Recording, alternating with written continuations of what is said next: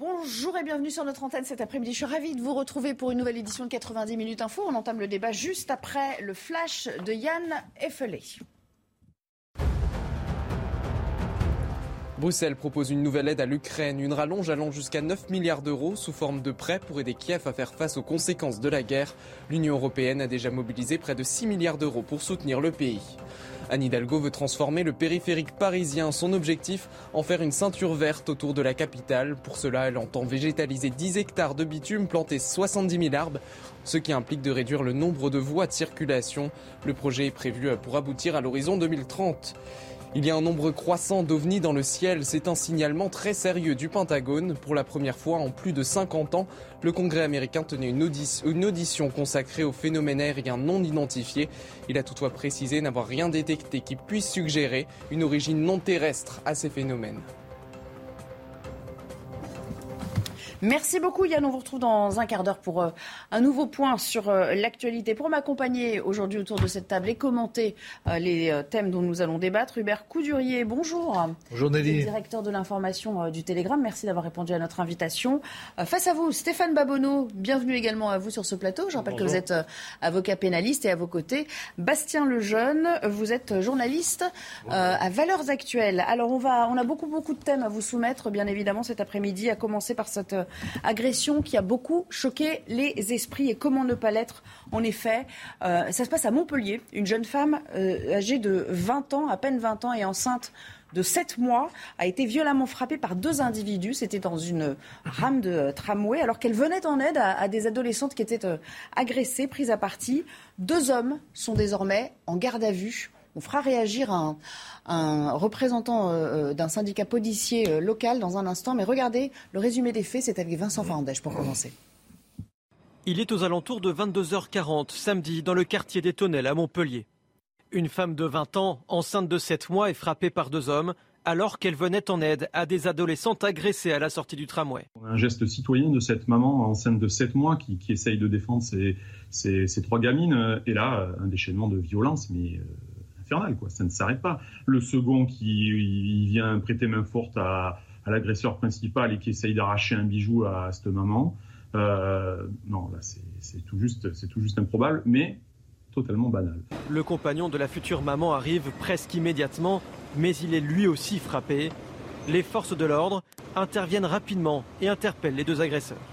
Ces individus se faisaient passer pour des mineurs non accompagnés. Il s'est avéré que ben, pour l'un des deux, c'était faux. Les accords ne permettent pas d'expulser ces, jeunes, hommes en, la matière. Et non, on est plutôt sur de l'éducatif suivi par euh, l'aide sociale à l'enfance sur les départements respectifs.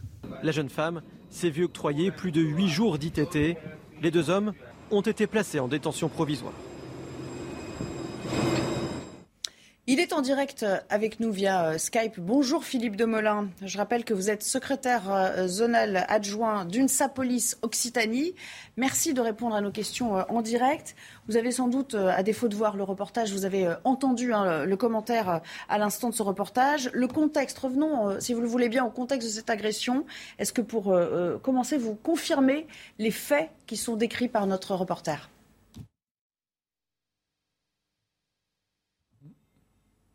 Alors, il semblerait qu'il y ait un petit problème de son. Euh, ça va être un peu compliqué, effectivement. On va vous laisser régler ça avec euh, nos amis de la régie et puis on reviendra bien sûr euh, vers vous. Alors, ce qu'on a beaucoup dit, Bastien Lejeune, je vais commencer avec vous, c'est que ces, jeunes avaient tout de suite invoqué face aux policiers l'excuse, comme on dit, de, de, minorité. On a la sensation d'une certaine maîtrise, en fait, des contours de la loi et du fait d'en jouer. Hein. Il y a une forme d'impunité vis-à-vis de, de, ce, de ce genre d'interpellation. Exactement, ils, se disent, ils se prétendent mineurs parce qu'ils veulent évidemment bénéficier du, euh, comment dire, du, du, statut protégé que ça leur euh, confère le fait d'être mineur. Et, euh, et, malheureusement, ça c'est un, comment dire, un cas de figure, qui se, un profil qui se répète énormément. Il y a 37 000 mineurs isolés qui rentrent chaque année en France. Et ça représente d'ailleurs des sommes considérables pour les départements. Et en fait, ils font ça parce que ça, ça induit beaucoup de choses ensuite, notamment par exemple dans la procédure, on peut pas prolonger la garde à vue d'un mineur. Il y a plein de choses qu'on ne peut pas faire avec les mineurs. Et donc c'est un, un, un, problème très général, les mineurs isolés. C'est souvent les policiers, j'aimerais bien entendre ce que va dire le policier. Ah oui, on va essayer de le joindre. Souvent, ils disent que parmi les mineurs isolés, les délinquants sont minoritaires, mais par contre, les mineurs isolés sont, sont très majoritaires dans les, dans les délinquants. Hmm. Et, et, en fait, on, on constate qu'ils se réfugient vraiment derrière ce truc-là, derrière ce, derrière ce, ce statut protégé. et c'est très compliqué de, de, de, de prouver qu'ils sont pas mineurs. Il y, a, il y, a, des procédures très compliquées. Ils peuvent, ils peuvent refuser de se soumettre à des tests. Ils peuvent contester les décisions des départements quand il y a une évaluation pour savoir s'ils sont mineurs quand ils arrivent en France. Ils peuvent faire appel de ces décisions pour, pour les casser. Et on a déjà vu ça dans le passé, par exemple, notamment la personne qui avait fait l'attentat raté des locaux de Charlie Hebdo c'était un, un, faux mineur isolé qui, dont, dont, euh, comment dire, dont le département avait mhm. décidé qu'il n'était pas mineur. Il avait fait appel et le juge lui avait donné raison. Donc, on voit bien que c'est un système dont, dont, les, dont les, les, délinquants, euh, que les délinquants connaissent et qu'ils utilisent oui, contre nous. Et c'est ce qui peut surprendre, c'est cette subtilité hein, dans la manière euh, d'aborder ça, alors que parfois on dit bon, ces migrants, ils connaissent pas bien la loi, ils se retrouvent un peu là en déshérence par hasard. Non, non, non. En fait, ils ont été bien briefés pour ceux qui s'adonnent à ce genre d'actes délictueux. Euh, Stéphane Babodo, vous êtes euh, donc avocat pénaliste. C'est vrai que c'est compliqué d'établir la minorité ou la majorité de, ces individus et, finalement peut-être que le système, de par sa lourdeur, ne permet pas de mener ces enquêtes à bien. Mmh. Hein.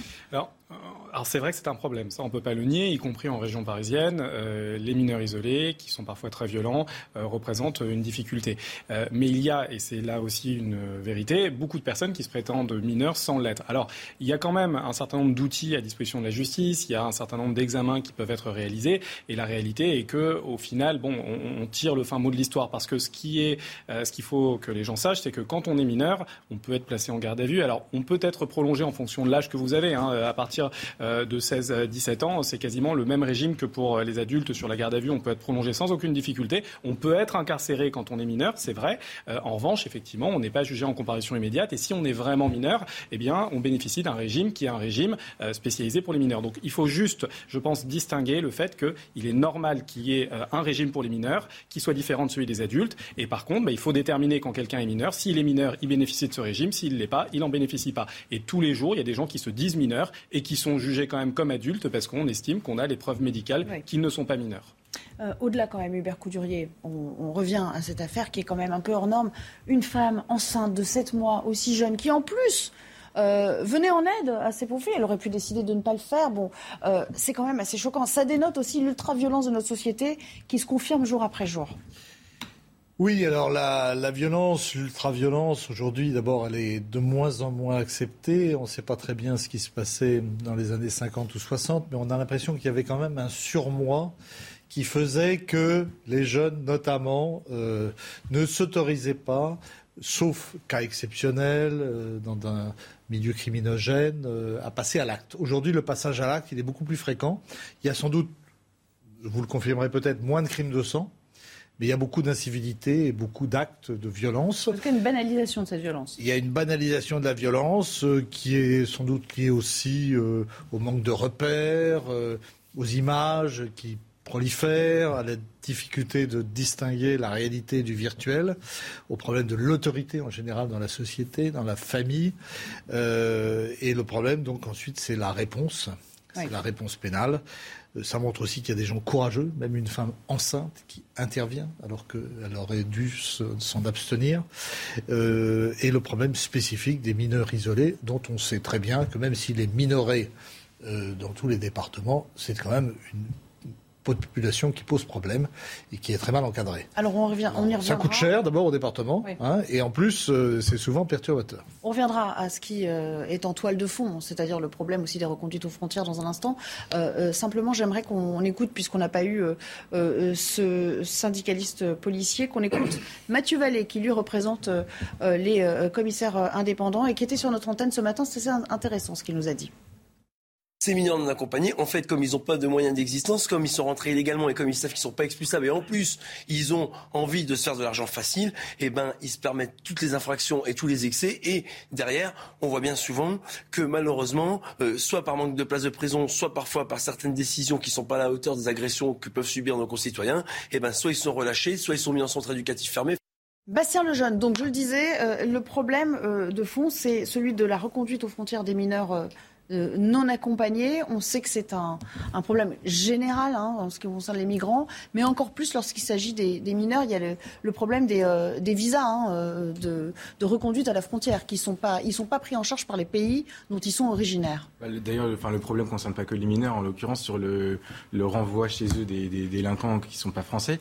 Mais c'est vrai que dans le cas des, mineurs, c'est encore, pire comment dire, c'est ça qu'il faudrait sûrement réformer en fait dans ce. Mm-hmm. Je suis d'accord hein, avec ce qui était dit tout à l'heure. Il faut, il faut une justice différente sûrement, et encore, euh, ça dépend, parce qu'on voit les mineurs se, se livrent, euh, c'est pas des incivilités, ce qui s'est passé dans le tramway, en l'occurrence, de frapper une femme comme ça. Y a, la violence est de, tellement violente et de plus en plus violente que peut-être il faudrait justement penser à, à, revoir un petit peu la manière dont on juge ces, ces mineurs-là. Mais c'est vrai que pour les renvoyer, pour les renvoyer chez eux, il faut l'accord des pays, ça c'est le, c'est le cas pour tout le monde. Et ensuite, il faudrait aussi, en fait, c'est pas simplement un problème des, des mineurs qui sont chez nous, c'est le problème que les gens qui arrivent chez nous et qui se prétendent mineurs à la frontière, on peut pas euh, on peut pas, on est obligé de présumer qu'ils le sont. une fois qu'ils sont chez nous, ensuite là, on a le même problème pour tout le monde. Donc il faudrait en fait, euh, sûrement dans le statut de mineur isolé, prévoir un retour euh, une fois qu'on les accueille, parce qu'on peut pas laisser des vrais mineurs dans la nature, donc il faut évidemment prévoir le système pour les accueillir, mais il faudrait sûrement introduire dans ce statut un retour obligatoire de ces mineurs dans leur pays auprès de leur famille pour éviter que ce soit une filière d'immigration illégale comme c'est le cas aujourd'hui et que tout le monde se prétende mineur. Stéphane Babounou, peut-être pour compléter le propos d'un point de vue légal. En réalité, c'est pas simplement que les pays ne les prennent pas, c'est que c'est interdit. Euh, d'expulser un mineur isolé étranger, c'est interdit, euh, notamment en raison des conventions internationales. on ne peut pas expulser un mineur étranger isolé. Voilà, légalement, c'est pas possible.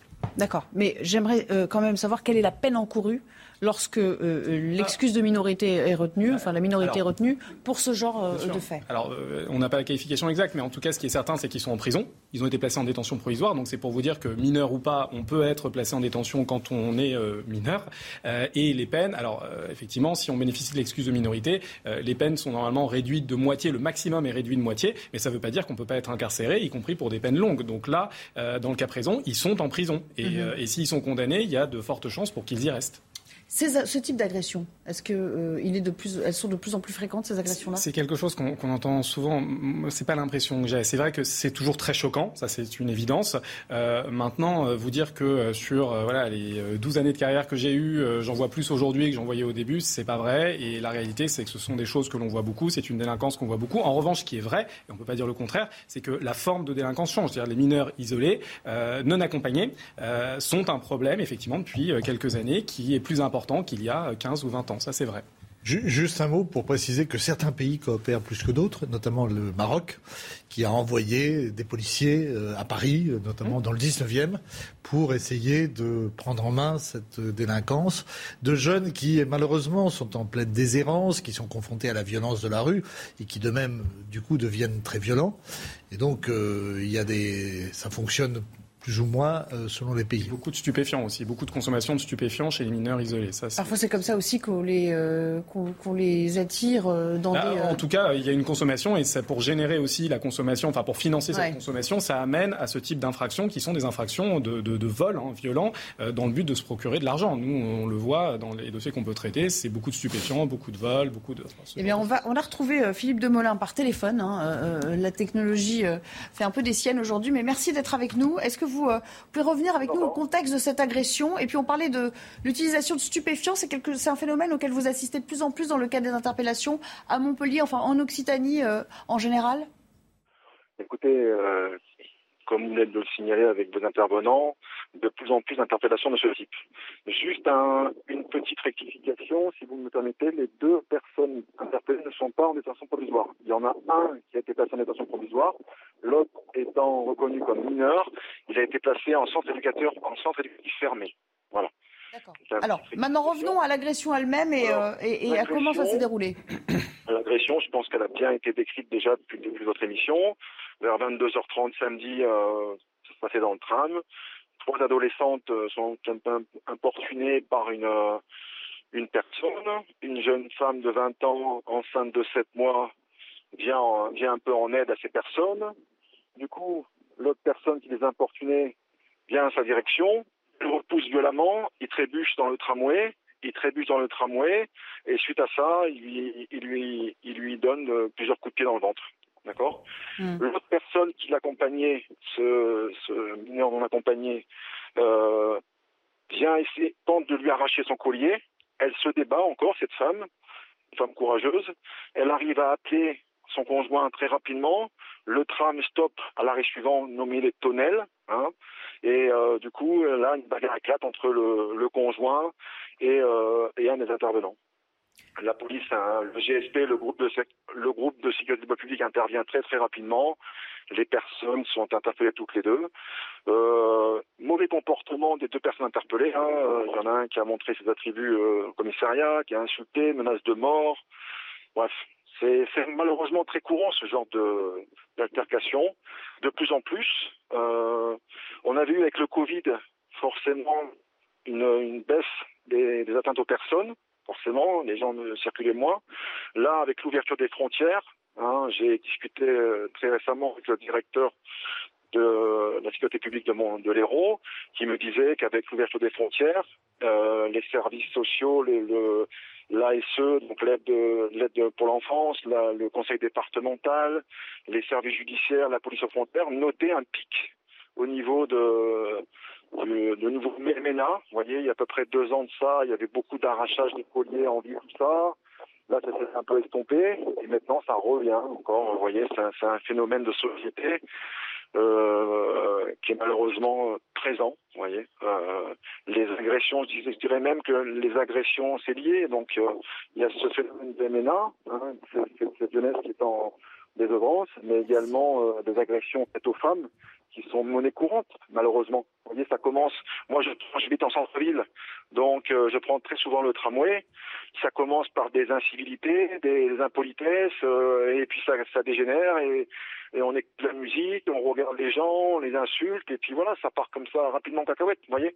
Merci euh, beaucoup pour votre euh, témoignage. On va être obligé de, s'interrompre euh, parce qu'on va rejoindre Yann Effele pour le Flash Info, et puis surtout, bon, par téléphone, c'est un petit peu moins confortable que via Skype. Merci en tout cas de nous avoir fait part de, de ce témoignage et cette remise en contexte de cette agression. On suivra évidemment les suites de, cette enquête. On retrouve Yann Effele. Le soldat russe accusé d'avoir abattu un civil non armé plaide coupable. Le premier procès pour crime de guerre depuis l'invasion russe s'est ouvert à Kiev. Il encourt la prison à perpétuité. 959 militaires ukrainiens d'Azovstal se sont rendus depuis lundi, annonce du gouvernement russe.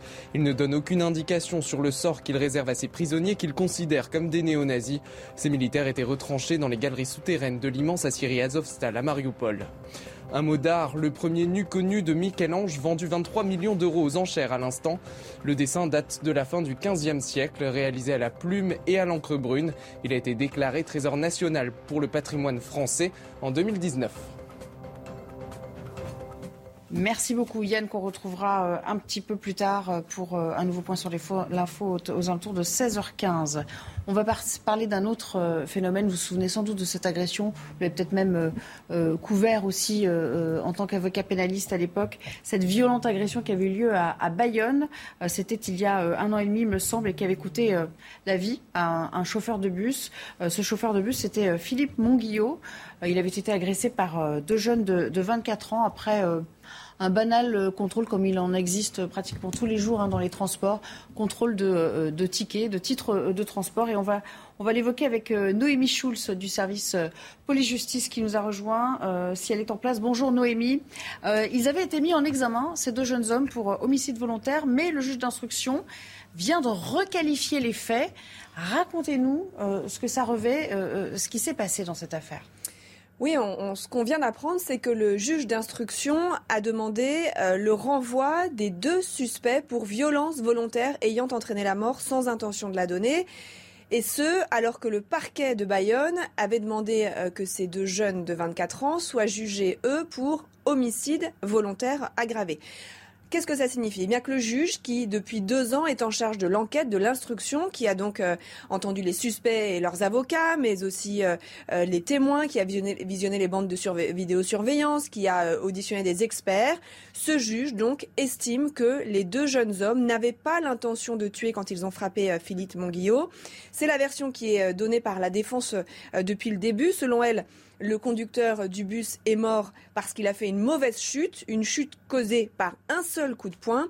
Le décès n'a jamais été recherché euh, par les suspects. C'est en tout cas ce qu'ils ce disent et ce que euh, disent leurs avocats. Mais concrètement, Qu'est-ce que ça va changer? Alors, euh, d'abord, un point important à préciser, c'est que le parquet de Bayonne a fait appel de cette décision. Ça veut dire que dans un délai de quatre mois, la Chambre de l'instruction va se pencher euh, sur cette affaire et qu'elle pourra soit confirmer la décision du juge d'instruction, soit l'infirmer. Et donc, on ne peut pas dire aujourd'hui avec certitude comment, euh, pour quels euh, motifs vont être jugés les, deux jeunes. Mais si cette décision était encourue, elle aurait plusieurs conséquences. D'abord, la peine encourue, c'est pas la même. Pour violence volontaire ayant entraîné la mort sans intention de la donner, la peine encourue est de 15 ans. Elle monte à 20 ans quand euh, la personne visée est euh, une personne chargée d'une mission de service public. C'est le cas en l'espèce puisqu'il était conducteur de bus. Donc les deux jeunes encourraient 20 ans de prison. Euh, s'ils sont jugés pour homicide volontaire, c'est la perpétuité qui est encourue, là aussi avec l'aggravation en raison de, euh, du, titre de, la victime. L'autre conséquence euh, de taille, c'est que si, encore une fois, on retient les violences volontaires ayant entraîné la mort, ils ne seront pas jugés par une cour d'assises, ils ne seront pas jugés par un jury populaire, mais par une cour criminelle. Vous savez, ce sont ces, nouvelles juridictions expérimentées pour désengorger les, les cours d'assises.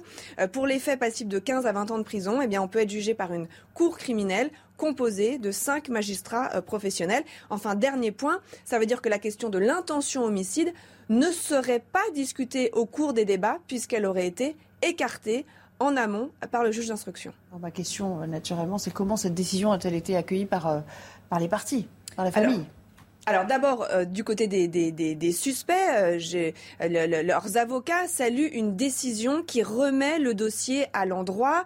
Euh, Maître Sagar Doito, l'avocat d'un des suspects, estime que le juge d'instruction, il a pris soin de tout examiner, d'examiner tout le dossier, loin de l'émotion énorme qui avait été suscitée par l'agression et la mort de Philippe Monguillot. On s'en souvient, il y avait eu une marche blanche, le ministre de l'Intérieur s'était rendu sur place.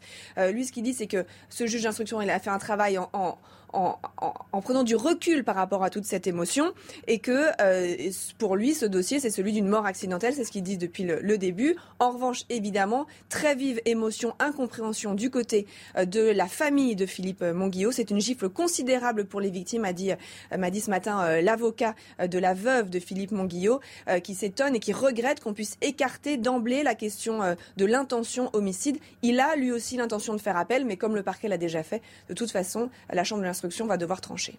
Merci beaucoup. Voilà qui est euh, bien détaillé, bien précis également. Merci à vous, euh, Noémie Schul. Stéphane Babonneau, c'est bien sûr vers vous que je me tourne naturellement. Cette affaire, elle est emblématique finalement des, changements récents hein, euh, en matière de, jury d'assises et de cour criminelle. Tout à fait. Et ce qui est intéressant, c'est que si avant la création de la cour criminelle, cette affaire avait été requalifiée telle qu'elle, elle aurait quand même atterri devant une cour d'assises. Donc là, la juridiction aussi a une différence parce que le procès devant la cour criminelle, c'est un procès qui n'est que devant des magistrats professionnels. Donc il n'y a pas de jury citoyen comme en cour d'assises, alors qu'autrefois, des violences ayant entraîné la mort, bah, ça partait devant la cour d'assises. Maintenant, ce sont des dossiers qui sont toujours horriblement compliqués euh, parce que la loi, et c'est vrai, distingue la volonté de tuer quelqu'un et euh, les violences sans volonté de tuer quelqu'un. Et ça fait une grosse différence. Alors, autrefois, cette différence ne se transcrivait que dans les peines encourues, mais pas dans la juridiction. Aujourd'hui, bah, c'est vrai que c'est un procès très différent, des peines très différentes. Et, et, ça a été dit, il y a une cour d'appel qui va se prononcer, la Chambre de l'instruction, au cours d'un débat très technique, au cours duquel il n'y aura pas euh, les mises en cause, la victime et autres. Il n'y aura que les avocats, euh, le représentant de l'accusation, et ils vont véritablement disserter sur est-ce que oui, il faut rester sur cette qualification qui a été retenue par le juge d'instruction, ou est-ce qu'il faut la changer. D'accord. Hubert Coudurier, euh, ce changement, il avait été décrié hein, à l'époque. A raison, selon vous enfin, Vous pouvez comprendre que ces changements entraînent beaucoup de réactions dans la société bah, Je me mets à la place des, des enfants, des, filles, je crois, du, du conducteur de bus. On vit dans une société mm. qui, tolère euh, de plus en plus la, barbarie, euh, la culture de l'impunité. Euh, il faut constamment chercher des excuses. Tout à l'heure, on était dans une affaire de violence. Cette fois, il y a eu mort d'homme, qui était un conducteur de bus, un homme sympathique en plus, qui faisait son boulot. Alors, bien sûr, on va décortiquer les choses pour essayer de trouver le maximum d'excuses à, ces jeunes. Et puis ensuite, il y aura un aménagement de peine. Et c'est comme ça que se développe cette culture de l'impunité. Alors, il faut quand même voir que tous ces débats sur l'insécurité ont été abordés au début de la présidentielle, puis après, ils ont disparu au profit du pouvoir d'achat. Ça n'en reste pas moins euh, un problème de fond de la société, de l'évolution de notre société. À force de de refuser d'affronter la réalité, euh, on, génère une forme de barbarie euh, insidieuse. Bastien Lejeune, pour une dernière réaction, il nous reste quelques secondes. Je suis complètement d'accord avec tout ce qui vient d'être dit et je pense que du point de vue de la famille, sans rentrer dans la, euh, toute la dimension technique que je ne maîtrise pas sur tout ce que ça implique, mais si cette décision était confirmée dans, par euh, par la Chambre euh, sur cette requalification. Ce qui est incompréhensible, je pense, pour la famille, c'est que la, ce soit même pas discuté pendant le procès, le, fait que ce soit volontaire ou pas. Il y a des mots, je pense, euh, à la femme de Philippe Monguillot qui, avait, qui s'était exprimé à l'époque, le, fait, le fait de dire que son mari a fait une mauvaise chute je ne sais même pas comment les, les, avocats de la défense euh, osent de prononcer ce genre de phrase. Enfin, ça relève limite du manque de respect quand même là dans le dans le contexte de dire qu'il a fait une mauvaise chute et que c'est pour ça que qu'il s'est tué. Franchement, je, je, pense que je vois pas comment le, on pourrait rétablir la confiance des citoyens dans la justice avec ce genre de, de, de procès où on voit qu'un chauffeur de bus, un, un monsieur euh, très bien, monsieur tout le monde, qui s'est fait, euh,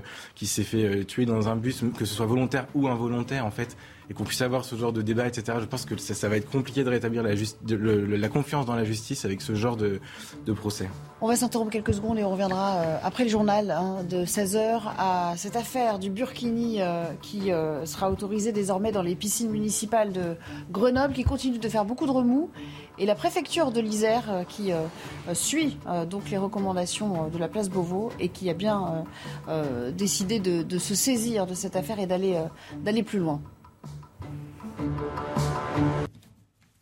De retour avec vous pour 90 minutes info dans un instant. Place euh, au débat avant cela, puisqu'il est 16h euh, le JT et toujours pas d'annonce hein, euh, à propos du nouveau gouvernement. Elisabeth Borne, qui d'ailleurs n'a pas quitté Matignon depuis le début de la matinée. On va y rejoindre Elodie Huchard. Bonjour. Elodie Huchard, les consultations se poursuivent. A priori, l'annonce, ça n'est pas pour aujourd'hui. Non, ça n'est pas imminent parce que vous l'avez dit, pour le moment, la Première ministre consulte. Alors d'abord, ce matin, elle a reçu Édouard Philippe, l'ancien Premier ministre. Ils se connaissent bien hein, puisqu'elle a appartenu à son gouvernement. Elle va recevoir désormais euh, Bernard Cazeneuve. Elle s'entretient aussi avec un certain nombre de piliers de la majorité et puis à venir aussi dans cette liste de consultations à mener, notamment les associations euh, d'élus locaux qu'elle appellera euh, demain pour faire le point avec eux. Alors il faut savoir hein, que c'est la tradition quand une ou un Premier ministre prend sa charge. Évidemment, il consulte les partenaires sociaux, les associations d'élus. Tout ça prend un petit peu de temps évidemment, elle est quand même à sa tâche pour constituer un gouvernement. On sait qu'hier, elle a vu le président de la République à deux reprises à ce sujet, lors du déjeuner et lors du dîner. A priori, on se dirigerait vers un gouvernement qui serait nommé euh, demain pour avoir un premier conseil des ministres vendredi. Mais on le sait aussi, Emmanuel Macron et Elisabeth Borne ont envie de prendre leur temps pour définir les bons périmètres, trouver aussi les bonnes personnes. Et puis rappelons qu'on va avoir une nomination d'un gouvernement resserré entre 15 et 20 ministres, pas plus. Le gouvernement sera complété ensuite après les élections législatives. Merci beaucoup, Elodie. On vous retrouvera un petit peu plus tard, sans doute, euh, dans la soirée. Sachez que les deux roues de plus de 125 cm3 seront soumis désormais à un contrôle technique à compter du 1er octobre 2022. On vous a demandé d'ailleurs euh, si euh, cela vous, dérangeait, car ça va être un, poids financier supplémentaire hein, pour les nombreux conducteurs de deux roues. Écoutez les réponses. C'est chiant, mais il n'y a pas le choix de façon, comme tout. Je pense que c'est pas très utile, c'est tout, parce qu'en euh, général, les, motards entretiennent bien leur moto. Si pour la sécurité, ça me dérange pas, mais après, bon, c'est pas. Ils nous, emmerdent un peu avec toutes les règles qu'ils mettent. Donc, euh, déjà, le stationnement payant, c'est un peu relou. Donc... Non, mais moi, je marche, euh, je marche dans ce sens-là, ça me gêne pas. Ouais. ouais, je trouve que c'est une bonne chose, comme une voiture. On va parler de la chaleur qui règne en maître hein, sur l'Hexagone. En ce moment, il fait même 34 degrés à Bordeaux. On va le voir euh, sur, euh, sur ces images euh, qui sont tournées par nos équipes. On essaie de s'abriter comme on peut hein, de cette chaleur qui nous tombe dessus de manière un peu précoce, hein, il faut bien l'avouer. On attend d'ailleurs des records de température un petit peu partout dans l'Hexagone. Alors comment les Bordelais parviennent-ils à se rafraîchir dans ces conditions? Jérôme Rampenot est allé à leur rencontre tout à l'heure. Ah oui, mais nous, on n'arrive pas du tout à avoir de, fraîcheur à partir de 10 heures et ça monte très très vite dans l'appartement et on étouffe, ouais, c'est compliqué. Euh, les, tous les parcs, tous les, tous les arbres possibles, même euh, dans la rue et tout ça, euh, je prends toujours les trottoirs ombragés. Il faut essayer de se mettre à l'ombre et déjà c'est mieux de faire du sport le matin, c'est préconisé, boire beaucoup, voilà, et adapter aussi son activité. Ça sert à rien de faire des choses ultra intenses, voilà. La Russie expulse 34 diplomates français en représailles des expulsions euh, du mois d'avril. Vous vous en souvenez, la France avait alors demandé à, 41 Russes de quitter euh, le territoire dans la foulée du début de l'offensive en, en, Ukraine. L'ambassadeur de France à Moscou a été convoqué au ministère des Affaires étrangères. Ces diplomates doivent quitter la Russie d'ici deux semaines. Et puis, puisqu'on parle de l'invasion de la Russie en Ukraine, le soldat russe qui a été qui est jugé en ce moment hein, pour crime de guerre plaide coupable. Il est accusé d'avoir euh, abattu un civil non armé et en cours la prison à, perpétuité. C'est un procès qui a lieu en, pleine période de guerre, mais euh, Harold Iman, euh, a priori, on devrait assister à, à d'autres audiences de ce type. Oui, c'est le premier du genre, c'est-à-dire un prisonnier russe. Il y en a 40 sous les verrous actuellement en Ukraine qui auraient participé à l'un de ces 11 000 crimes de guerre. C'est le nombre d'enquêtes ouvertes par la justice ukrainienne. Ce soldat, Vadim Shishimarin, un sergent, avait euh, abattu un cycliste qui passait en parlant au téléphone. Pourquoi a-t-il fait ça? Lui et ses camarades, parce qu'eux venaient de survivre à une embuscade. Ils avaient volé une voiture pour euh, euh, bouger. Et là, ils ont cru que l'homme était en train d'informer les forces ukrainiennes de leur position. C'est ce qu'il dit, mais il a reconnu les faits et donc il va se présenter devant les juges pour un procès sans jury. C'est le choix de euh, Vadim Chichi-Marin. Et c'est donc le premier euh, procès du genre. Tous les autres suivront. On verra si c'est un procès spectacle ou s'il y a de véritables normes juridiques qui sont maintenant un peu la fierté de l'Ukraine. Et puis, euh, euh, pour finir ce journal, on va parler de ces nouvelles accusations de défaillance technique qui pèsent contre euh, la marque emblématique hein, d'Elon Musk, Tesla. Le 4 mai dernier, une Tesla avait foncé, vous voyez sur ces images, dans un bâtiment de Columbus qui se trouve dans l'Ohio, aux États-Unis.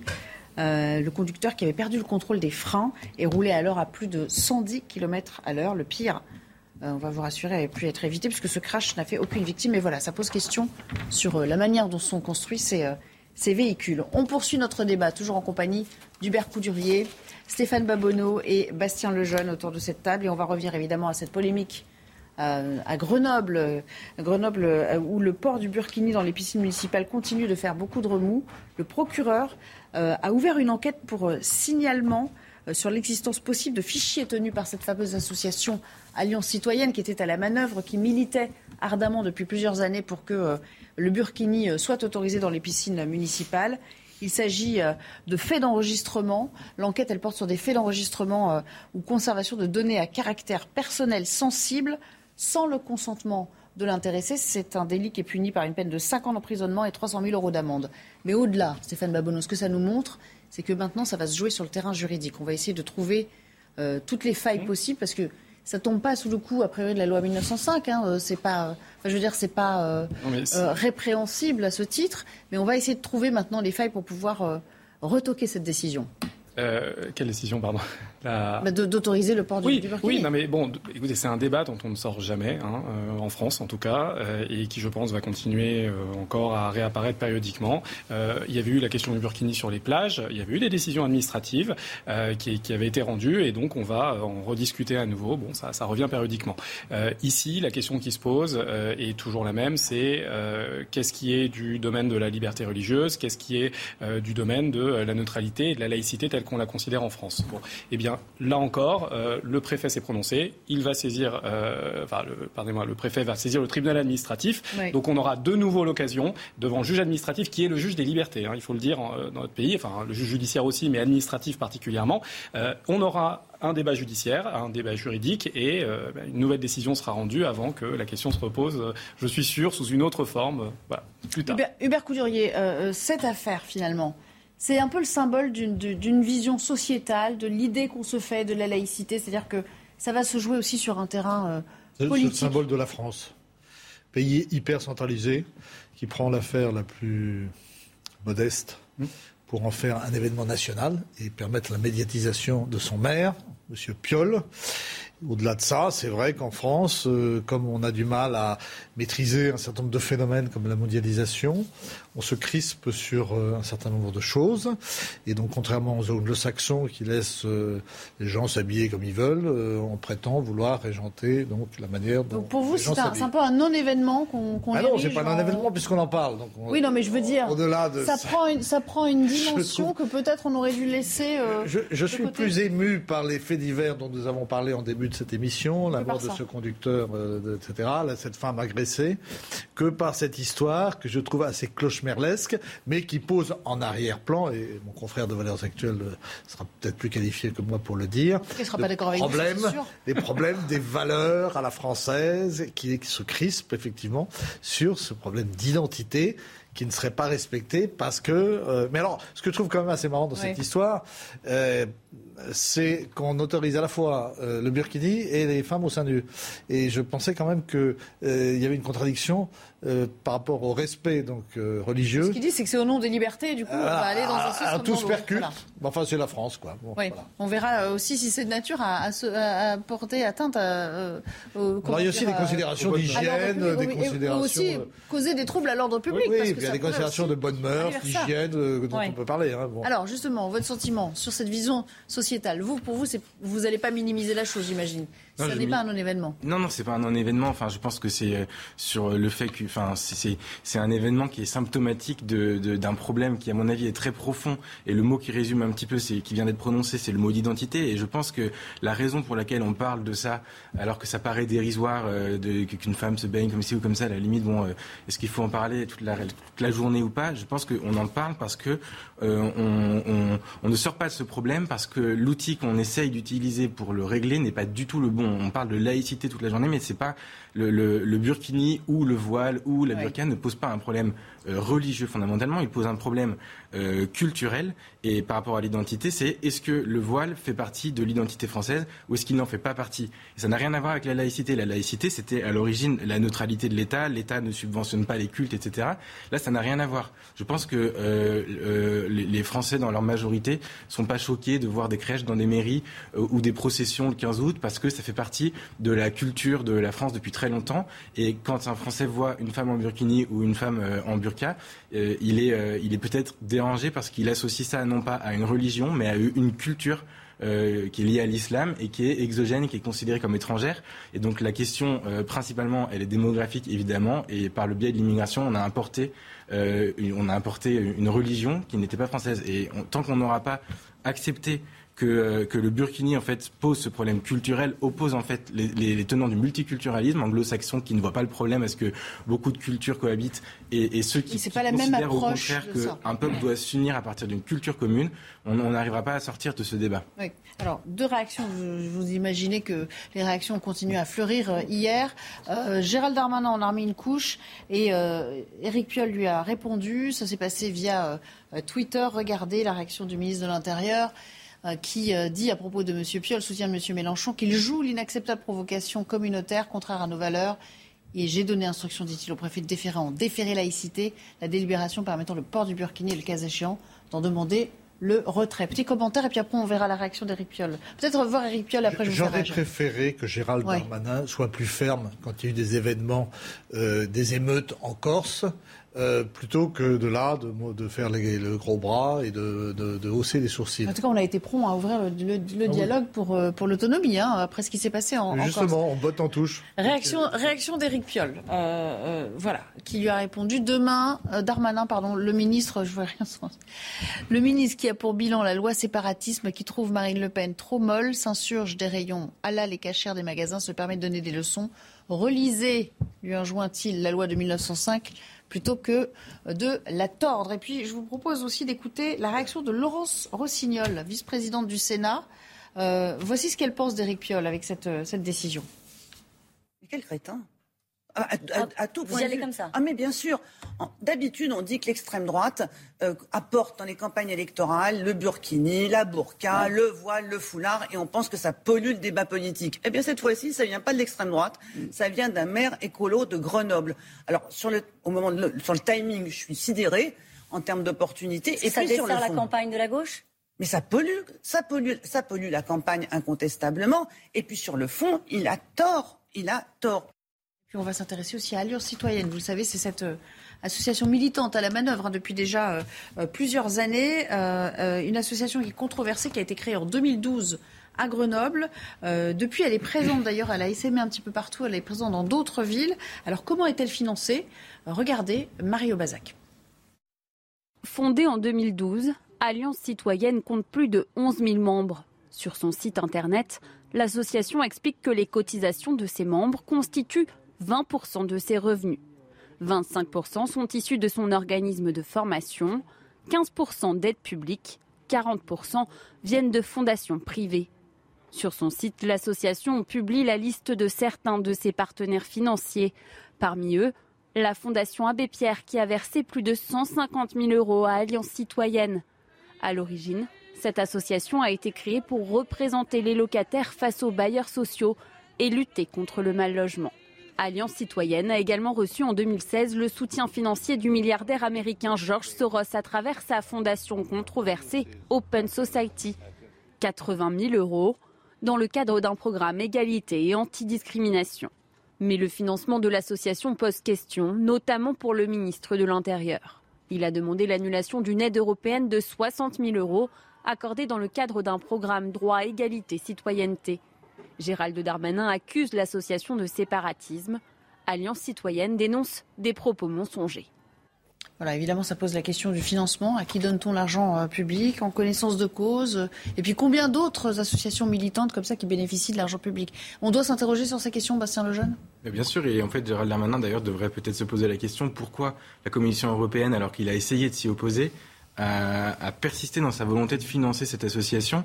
Et euh, c'était, comment dire, on parlait dans le sujet de, de Georges Soros et de l'Open Society. Son, son, son, idéologie à Georges Soros, c'est un philanthrope qui, qui, euh, qui utilise sa fortune pour, euh, pour justement faire advenir la société ouverte euh, euh de Karl, enfin, le philosophe Karl Popper, c'est un, disciple de Karl Popper, la société ouverte. Et son, son objectif, c'est la société multiculturelle. Donc ça revient, ça rejoint ce qu'on disait tout à l'heure sur le, le, la société multiculturelle ou pas le burkini, c'est pas, c'est pas un, c'est pas un détail en fait. C'est un, un moyen d'arriver à une fin. C'est un moyen de rendre visible cette, euh, cette différence, cette, euh, cette, euh, cette, de communautariser en fait la société et de faire exploser à la fin les États-nations. Georges Soros ne s'en cache pas du tout. Il est très transparent sur toutes ces choses-là. Un dernier mot peut-être, Stéphane Ababouno, sur cette bah, utilisation oui, en fait, si vous voulez, pour, pour l'avocat que je suis, la seule question qui se pose, c'est celle de la liberté. Voilà. Donc moi, j'ai pas d'avis sur est-ce que c'est bien, pas bien de le porter. La seule question qui se pose pour moi, c'est est-ce que c'est bien de l'interdire? Est-ce que dans un pays libre, on peut interdire à quelqu'un de se baigner avec un costume ou un autre, euh, peu importe ce que ça représente derrière. Bon, bah, voilà. Mais pour euh, répondre sur ça, d'ailleurs sur les questions des financements, ça montre bien, hein, cette association reçoit manifestement des financements de beaucoup d'organismes, moi je n'ai pas à me prononcer là-dessus,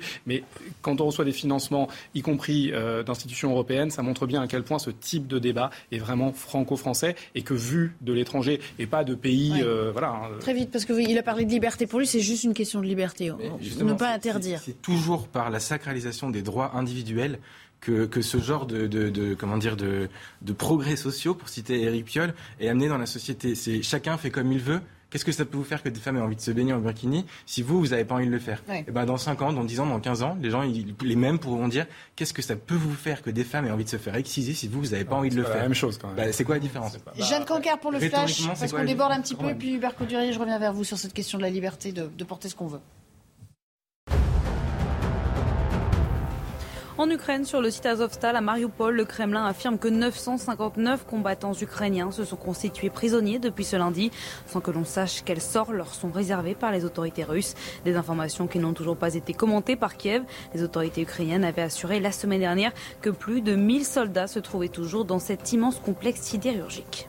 L'ONU alerte une nouvelle fois sur le réchauffement de la planète. Des marqueurs clés du changement climatique ont battu de nouveaux records l'année dernière, que ce soit au niveau des concentrations de gaz à effet de serre, de l'élévation du niveau de la mer ou encore de la température des océans. La traduction d'un système énergétique mondial qui conduit l'humanité à la catastrophe, a dénoncé le chef de l'ONU, Antonio Guterres. En France, la prochaine rentrée scolaire risque de coûter cher. Le prix des fournitures flambe en raison de la guerre en Ukraine. Le, conflit fait grimper le coût de plusieurs matières premières, dont le papier. Conséquence, les prix des cahiers pourraient augmenter d'au moins 20%. Voilà, Hubert Coudurier, sur la liberté ou pas de porter euh, euh, ce qu'on veut, en fait, sur l'extrême liberté de faire ce qu'on veut, où on veut. La liberté, sa propre liberté s'arrête là où commencent les autres. Moi, je, ce que je trouve, c'est qu'en France, on est un pays à vocation universaliste. On donne volontiers des leçons aux autres. Et je trouve que sur ces questions-là, ce qui me paraît intéressant dans les pays anglo-saxons, c'est qu'il y a une plus grande liberté, mais que les anglo-saxons appliquent la loi. Nous, en France, notre problème, c'est qu'on n'applique pas toujours la loi.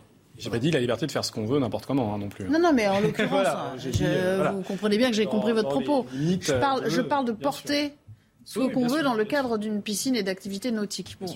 Et donc, c'est la loi, là, vous n'allez pas le contredire. Non, non, c'est bah la non, loi qui, évidemment. qui, dé- qui départage tout le monde. Ah, euh, bien sûr, savoir ce qui est autorisé et ce qui ne l'est pas. Et à partir du moment où c'est euh, voté, eh bien, il faut l'appliquer. Voilà, et d'ailleurs aujourd'hui c'est pas tranché par la loi. C'est bien pour ça que c'est une décision qui relève d'un maire. Donc on n'a pas de loi aujourd'hui en France qui dise euh, c'est interdit. Eh bien, Eric Ciotti, il veut, faire, euh, il veut soumettre une proposition Mmh. de loi pour justement légiférer dans la matière. Et en fait, les- les- c'est pas une question de loi. Enfin, la loi, elle évolue. On pourrait, c'est, tout, tout ne doit pas être. C'est pas parce que quelque chose est légal que c'est forcément moral. Montesquieu, il avait une phrase qui disait les hommes défendront toujours plus leurs mœurs que leurs lois. Bah là, en fait, les, les Français, et ils sont très majoritairement opposés euh, au port du burkini, au port du voile, etc. Ils défendent leurs mœurs, ils défendent pas leurs lois. Ouais, mais c'est un petit peu. Euh, bon, enfin bon, là, on va partir complètement sur, de le droit des minorités. euh. Il y a un certain nombre de gens en France qui sont minoritaires. C'est- interminable comme débat, droit en fait. De, On de défendre aussi euh, une certaine forme. Allez, on va passer à un autre thème. Le joueur du. PSG, Idrissa Gueye, euh, vous avez entendu parler de cette histoire, qui a boycotté un match car il ne voulait pas être associé au, au combat contre l'homophobie. Il n'a pas voulu porter un, brassard arc-en-ciel. Euh, ça a suscité beaucoup de, réactions hein, outrées, hein, mais du soutien aussi, de la part notamment du euh, président sénégalais, c'est le pays d'origine de, de sa famille. Et entre-temps, il a été sommé de s'excuser par euh, le Conseil euh, d'éthique de la FFF en disant de deux choses l'une. euh, le Conseil dit soit ces supputations sont infondées et nous vous invitons sans délai à vous exprimer pour faire taire les rumeurs, soit ces rumeurs sont exactes et dans ce cas nous vous demandons de prendre conscience de la portée de votre geste et de la très grave erreur commise. Il va falloir de toute façon qu'ils disent quelque chose à ce sujet? Je trouve ça stupéfiant, en fait, ce- cette injonction euh, à montrer patte blanche euh, idéologiquement. La Fédération française de football, quand même, euh, ne voit aucun problème parce qu'il y a une Coupe du Monde organisée au Qatar, euh, un pays qui punit la homosexualité de la peine de mort. Il joue dans le club du PSG qui est détenu par cet État, etc. Donc déjà, il y a une hypocrisie absolue sur ce sujet. Ouais. Et par ailleurs, je, je, je pense que c'est pas la même chose. euh, d'être homophobe Mm. et de refuser de cautionner ou de s'associer à une, à une idéologie LGBT qui euh, fait la promotion beaucoup plus largement du transsexualisme, de l'indifférenciation pour vous, il est sexuelle, qui fondé porte, à- bien sûr, à qui porte une vision du monde avec laquelle on a le droit d'être en désaccord. Et je trouve que cette injonction est assez stupéfiante et un peu totalitaire pour tout dire. Hubert Coudray, je voyais opiner du chef, vous êtes assez d'accord avec lui Oui, les, les autorités sportives d'ailleurs ne font pas toujours preuve d'une grande clairvoyance dans leurs décisions. En l'occurrence, moi je ne vois pas pourquoi on m'obligerait à porter un burkini dans les piscines. Donc euh, euh, là, enfin, je rigole, mais là, euh, en l'occurrence, euh, je suis absolument d'accord avec vous sur ce Hmm. point. Oui, bon, enfin, ceci dit, euh, on pourrait mettre en contrepoint de cette histoire, vous avez lu ça aussi, vous nous parliez des anglo-saxons à l'instant.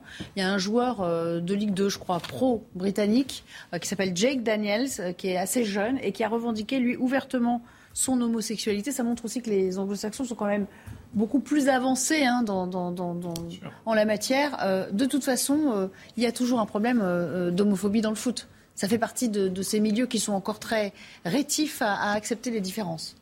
Ah oui, bah, ça, certainement. Mais après, comme moi je rejoins ce qui, ce qui vient d'être dit, bon, chacun pense ce qu'il veut. On peut pas. Je pense que chacun Vous, pense. vous convenez quand même qu'il y a Non, quand mais même le- un, le un milieu problème dans le milieu du sport et du foot en particulier Peut-être aussi dans les clubs de supporters Le milieu du foot a tellement de problèmes que on a un joueur de deuxième division anglaise que personne ne connaît qui fait son coming out et il est instantanément soutenu par l'intégralité du monde du foot, l'entraîneur de Liverpool, Jürgen Klopp, tous les tous les sportifs les plus connus lui ont apporté leur soutien. Donc je sais pas ce qu'il faut. Enfin, je, on- on- Non, mais c'est une manière de faire mais bouger oui. les lignes. C'est c'est toujours pareil. C'est pour. euh, Non, ce qui est vrai, c'est qu'on arrive. pour aider les gens à sortir de leur coquille. Bien en sûr, fait. non, mais ce qui est certain, c'est qu'il y a un, un gros problème d'exclusion, ça c'est une évidence, et qu'on travaille à essayer de le résoudre. Et la difficulté qui est, c'est que euh, bah, quand une personne euh, n'exprime pas, euh, parce qu'il ne le pense pas, et il pense ce qu'il veut. Euh, effectivement, la question, c'est celle de la stigmatisation. Mais maintenant, bien sûr qu'il y a un problème d'homophobie, euh, je pense. non. Hubert Coudurier, vous voulez ajouter quelque chose? Vous allez avoir Non, mais le problème de l'homophobie est un autre problème. Là, on est dans le cas concret de quelqu'un qui décide de ne pas s'associer à une revendication et c'est son droit. On parlait de la liberté tout à l'heure. Donc finalement, il a deux soutiens hein, sur le plateau, au moins deux soutiens affichés pour l'avoir fait, alors que c'est quand même la FFF qui lui demande de se justifier. Ici, hein. il s'y est même pas opposé. Il s'est fait porter pas l'année dernière. Il a eu, il a dit qu'il avait une gastro parce que c'était la même chose l'année dernière. Et cette année, il a recommencé. Il a dit qu'il avait un problème familial. Donc il, faut même pas s'y opposer. Il a simplement rien dit. Il n'a pas fait des déclarations scandaleuses. Le conseil d'éthique de la FFF, euh, à ce moment-là, il est dans, il est dans. On, attend qu'il se on attend qu'il se prononce sur la construction des stades du Qatar et sur l'attribution de la Coupe du Monde au Qatar. Ouais. Bon, alors on, suivra cette affaire avec vous. Oui, puis je pense aussi qu'on demande aussi, euh, bon, mais maintenant un peu à tout le monde de donner son avis, d'être une autorité sur euh, des questions là où certaines personnes ne veulent pas forcément s'exprimer. Peut-être arrêter d'être des porte-étendards ou des porte-drapeaux de. de bah, tout le monde doit l'être en fait, et les joueurs de football qui aujourd'hui, bon bah voilà, ont euh, l'aura médiatique qu'ils ont fait que bah, tout le monde doit donner son avis sur tout aujourd'hui, et si on le donne pas, et bah. Voilà. Allez, on va s'interrompre encore quelques secondes et on reviendra euh, au procès le plus euh, euh, retentissant du moment. C'est celui qui oppose Amber Heard à son ex-mari Johnny Depp et on verra que ça ne tombe pas forcément à l'avantage de, de la plaignante dans cette affaire. À tout à l'heure. Ah, c'est le procès dont tout le monde parle euh, sur les réseaux sociaux. Vraiment, ça alimente toutes les conversations, ça passionne les foules, de par la personnalité évidemment des deux protagonistes qui sont archi connus, puisqu'ils sont tous les deux comédiens. Ça a été un couple retentissant euh, en son temps. Amber Heard, qui rejette les accusations formulées par les avocats de, Johnny Depp, qui l'accusait d'être violente, manipulatrice, d'avoir provoqué euh, des disputes ou agressé son ex-mari. C'est ce qu'on va voir juste après le flash de Jeanne Cancard. Voilà, je vous ai un peu teasé le prochain thème. Nouveau revers judiciaire pour Lafarge. La mise en examen du groupe cimentier pour complicité de crimes de guerre contre l'humanité en Syrie a été confirmée. La chambre d'instruction parisienne devait se prononcer une nouvelle fois sur les demandes d'annulation de cette mise en examen rarissime pour une entreprise.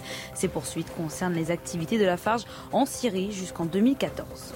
Le joueur du PSG Idrissa Gueye sommet de s'expliquer. Le milieu de terrain international sénégalais doit argumenter son refus supposé de s'associer à une action contre l'homophobie il est fortement soupçonné d'avoir déclaré forfait samedi pour ne pas porter le maillot floqué aux couleurs, aux couleurs de l'arc-en-ciel en soutien à la communauté LGBT. Ce soir-là, Gay n'a pas joué et n'était pas blessé, a précisé l'entraîneur du PSG. Le contrôle technique des deux roues est remis en selle. La justice a tranché. Les motos et scooters de plus de 125 cm3 devront être soumis à un contrôle technique d'ici le mois d'octobre. Le Conseil d'État a donné raison aux ONG environnementales alors qu'Emmanuel Macron voulait renoncer à cette mesure face à la grogne des associations de motards qui espèrent toujours que l'exécutif rejette cette instauration.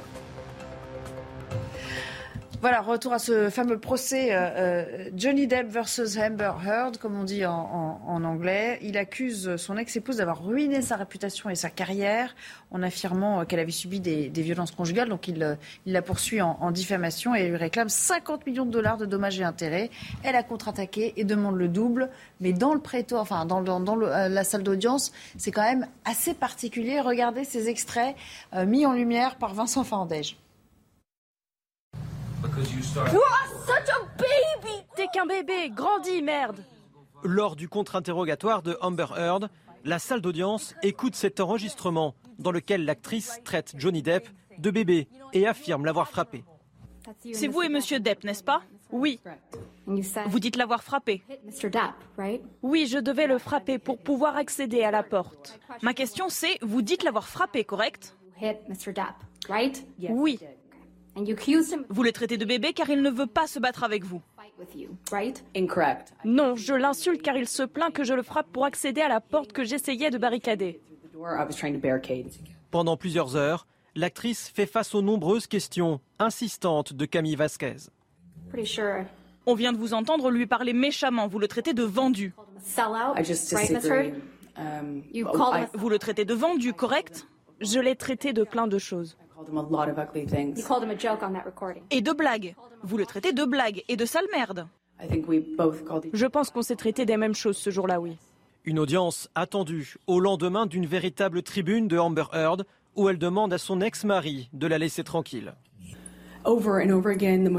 Les choses les plus intimes, embarrassantes, profondément humiliantes et personnelles auxquelles j'ai survécu sont utilisées contre moi tous les jours. C'est de la torture. C'est une énorme souffrance émotionnelle. Je voulais juste qu'il me laisse tranquille. Pourquoi as-tu fait ça? Ce procès en diffamation intenté par Johnny Depp doit se poursuivre jusqu'au 27 mai, date à laquelle les sept jurés se retireront pour délibérer. Stéphane Babonneau, euh, l'un comme l'autre, on le précise, sont acteurs, donc c'est toujours compliqué de savoir qui dit vrai dans ces, dans ces histoires. Mais plus largement, qu'est-ce que ça nous dit aussi de notre société? Parce que on rappelle quand même cette différence. Société américaine. Société américaine, mais enfin non, mais en France, vous savez, on se passionne pour ça. Oui, bien Il y a toute une classe d'âge, une génération qui a vu ces films et qui, qui a envie de savoir ce qui se passe dans, qui se passait dans cette cellule familiale. Je pense que c'est un peu de voyeurisme aussi. Ce qu'on a vu là, c'est euh, la définition même de ce qu'on appelle parfois la justice spectacle. Donc euh, avec, euh, bah, là, il y a des vrais acteurs dedans, et c'est aussi ce qu'on en tout cas, parce que moi, je ne veux pas voir arriver euh, en France. C'est vrai, que, bah, Oui, parce que... Le fait que ce soit euh, filmé comme ça bah, C'est le fait que ce soit filmé, que ce soit quasiment scénarisé et qui finalement... Euh, bon, enfin, parce que un procès comme ça, ça coûte une fortune. Hein. Enfin, il faut le dire, ce sont plusieurs millions de dollars, c'est des semaines d'audience. et je pense qu'y compris aux États-Unis, pour des causes qui sont bien plus importantes, on n'a pas voilà, autant de moyens qui sont mis. donc, bon, voilà, je, je, trouve ça un petit peu pathétique, mais, mais c'est quelque chose qu'on voit beaucoup. Et puis, bon, bah, c'est le show à l'américaine. Oui. Hubert Coudurier l'Amérique, c'est toujours big.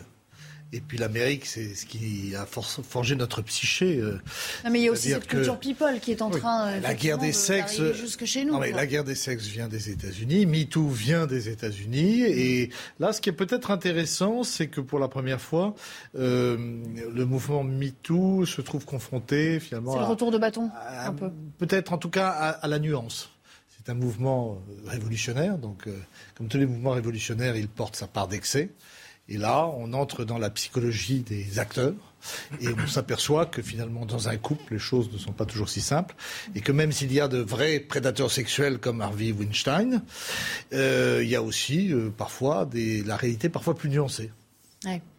Vous avez, vous avez suivi un petit peu ou ça vous intéresse pas du tout, euh, Bastien Si, non, enfin, j'avais pas suivi, pour être tout à fait honnête, j'avais pas suivi le procès depuis le début, mais j'ai regardé cet après-midi et je, je pense effectivement que ce qui est intéressant là-dedans, c'est ça, c'est que la révolution, il y avait une révolution qui était nécessaire et, euh, et moi, je, je, suis, je suis le premier à me réjouir qu'on ait, euh, qu'il y ait eu un basculement, il y a eu un avant MeToo, un après MeToo, on est passé de la société de mai 68 de jouir sans entrave euh, on, a, on, a, vu les dérives de ça. On est passé à une société un petit peu de, de l'éducation au respect, mais je pense que là, on assiste à euh, une, euh, la, comment dire, au fait que cette révolution se manifeste parfois de façon inquiétante. Et ça vient jusqu'en France. C'est pas que là-bas. Il y a des condamnations morales rétroactives sur des choses. Il y a eu des, des, affaires en France, comment dire, où on condamne aujourd'hui avec la morale d'aujourd'hui des choses qui se sont passées il y a 20 ans quand ça choquait personne. il y a des incitations à la délation et le MeToo français, c'était balance ton port que je trouve peut-être un peu euh, un peu moins, enfin un peu plus dangereux encore que, euh, un peu plus dangereux en fait que, que, que MeToo, qui était un appel au témoignage. Et aussi, et là c'est un peu ça, la fin de la présomption d'innocence. Euh, avec le fameux hashtag des manifestations féministes, je te crois. Et ça, je trouve ça très dangereux et je pense que euh, euh, on peut pas en fait faire ce genre de procès comme ça. Johnny Depp, il a été accusé par Amber Heard, il a été qualifié dans des journaux américains de batteur de femmes, alors qu'il n'avait pas été, il n'avait pas été jugé, il a été écarté du casting des Animaux Fantastiques, qui est une sorte de spin-off de, de, Harry Potter dans lequel il avait joué. Et il a, sa carrière, il a été complètement boycotté par toute une partie d'Hollywood à cause de ces accusations. Euh, et en fait, on se rend compte aujourd'hui que c'est peut-être pas si simple que ça. Donc c'est une dérive du, du mouvement qui, qui, doit peut-être se réajuster. Bah, vous allez voir. Et ça, c'est assez intéressant. Le rédacteur en chef de Closer qui dit que justement ce procès, en tout cas euh, auprès du public, est en train de tourner à l'avantage de, de, Johnny Depp. Euh, c'est un petit peu voilà le, le, le retour de flamme. Écoutez. Ce procès est plutôt en faveur de, Johnny Depp. Jusqu'à présent, euh, voilà, Amber Heard euh, est plutôt une, victime inaudible et, euh, son témoignage et le contre-interrogatoire qui a eu lieu hier n'a pas vraiment aidé euh, à, à, faire basculer l'opinion publique. on voit, il y a des campagnes de dénigrement sur les réseaux sociaux. Il y a même une pétition qui réclame qu'elle soit virée de Aquaman 2, qui est, qui est, le prochain blockbuster dans lequel elle a, elle a tourné, et pour qu'elle soit coupée du montage définitif. Enfin là, il y a une, il y a une, une campagne de dénigrement la concernant assez, assez violente. Et puis comme toujours, Stéphane Babonneau, il y a beaucoup, beaucoup d'argent en jeu. Bah Au-delà de l'organisation même du procès dont vous parliez, il réclame 50 millions, elle double la mise, enfin je veux dire, ça, dépasse un peu à l'américaine. À l'américaine. Hein. Enfin, c'est sûr que nous, vu d'ici, avec notre pratique judiciaire, c'est une autre planète, enfin, véritablement. oui, et en même temps, c'est plein de paradoxes les États-Unis, parce que aux États-Unis, il faut dire la vérité. Si vous mentez, ça peut vous coûter très cher. Et c'est quand même un pays qui a euh, euh, innocenté O.J. Simpson, qui avait tué sa femme. Parce que c'est trial, c'est procès. Il a été condamné au, civil. Voilà, mais enfin, il est sorti libre. Parce qu'il y a deux, hein, il, y a, toujours pénal, civil aux États-Unis. La euh, procédure est très différente de la France. Enfin, donc, c'est toujours, ça reste toujours fascinant pour, pour nous parce que ça. C'est comme voir un film. Voilà. on est dans le film. Et puis surtout, on voit Johnny Depp qui reste impassible quand même à sa place, pas très. Euh, pour l'instant. Ah, c'est la guerre, là. Ils sont en guerre. Hein. C'est une guerre médiatique. Hein. Mais ils se regardent pas, donc euh, vraiment, on a l'impression d'être dans un dans un scénario euh, presque trop bien ficelé, hein, d'une certaine manière. Ça vous désole un peu, j'ai l'impression?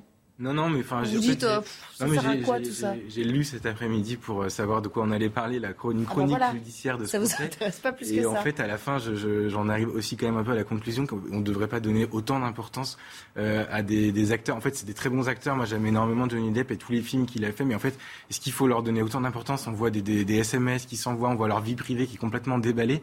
Ils ont manifestement l'un et l'autre, sans parler de, de, de, du résultat du procès, des gros problèmes à gérer chacun de leur côté. C'est quand même assez compliqué ça, déprécie un peu le. Je, je vois pas quel Comment dire, la fonction, le, le, rôle de comédien. Non, non, non, mais par contre. Leur image euh, est écornée de toute façon auprès du, auprès du public? Oui, non, mais c'est surtout qu'on donne énormément d'importance à des gens qui devraient pas. Enfin, je. Oui, mais les États-Unis, c'est ça. C'est toujours la démesure.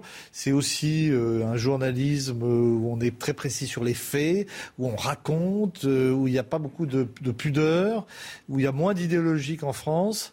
Et c'est aussi pour ça que, que, que, la civilisation américaine, on parlait du communautarisme, euh, entre chez nous par tous les ports, parce que finalement, euh, l'impérialisme américain, il est d'abord culturel.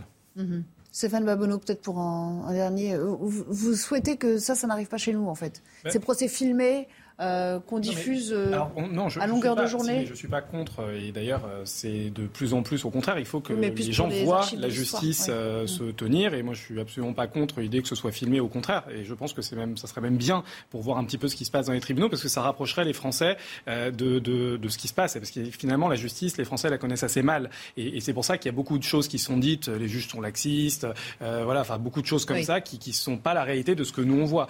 par contre, quand c'est présenté comme ça, c'est du spectacle. Et la question, c'est pas la justice. Là, la question, c'est le spectacle. Oui, mais la, transparence aujourd'hui, elle nous vient des. Mais voilà, et c'est très intéressant parce que ça montre justement l'écueil à éviter entre la transparence et le spectacle. En tout cas, il y a une demande. Donc, je ne sais pas si c'est un écueil à éviter de votre point de vue, mais il y a une vraie demande, y compris sur les réseaux sociaux. Vous avez vu Bien sûr. toutes ces euh, euh, pétitions qui, fleurissent. Merci beaucoup. On arrive déjà au terme de cette émission.